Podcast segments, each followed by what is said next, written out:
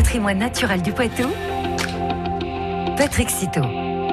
La faune et la flore se réveillent au printemps et lui, toute l'année, il veille sur la nature poitevine. Patrick Citeau est avec nous. Bonjour Patrick. Bonjour, Patrick. à tous. Euh, Patrick, vous nous emmenez ce matin sur les bords de route et de chemins de la Vienne, euh, des espaces à la richesse floristique et faunistique méconnue. Et pour en savoir plus, je suis allé voir l'équipe de Vienne Nature. L'association travaille depuis plus de dix ans sur le sujet. Elle a ainsi mené une étude entre 2009 et 2011 sur la biodiversité des bords de route et des chemins ruraux. L'objectif était de faire prendre conscience de leur intérêt paysager, écologique et fonctionnel en évaluant leur richesse biologique grâce à des inventaires de la flore et des papillons de jour.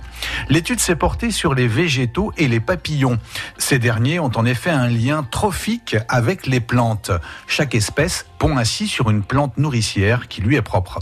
Le pan du jour pond par exemple sur les orties dont les chenilles dévorent les feuilles. Ainsi, plus la flore est diversifiée, plus il y a de papillons et plus le milieu devient accueillant pour d'autres espèces.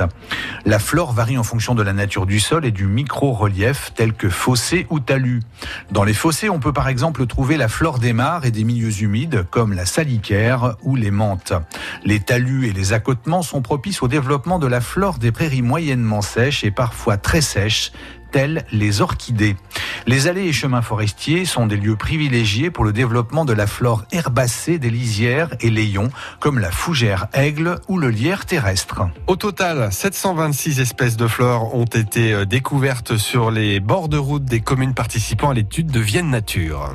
Ce qui représente environ 45% des espèces floristiques connues dans le département, dont une protégée en région, l'épipactis à petites feuilles. Vienne Nature complète d'ailleurs ces données depuis l'an dernier en lien avec Grand Poitiers. Entre 2009 et 2011, 70 espèces de papillons ont été découvertes, dont deux protégées en France, la bacchante et l'azuré du serpolet, ce qui représente plus de 65% des espèces connues dans la Vienne. Les papillons ne sont pas les seuls à côtoyer ces milieux qui servent à la fois d'hôtel et de restaurant pour un grand nombre d'animaux.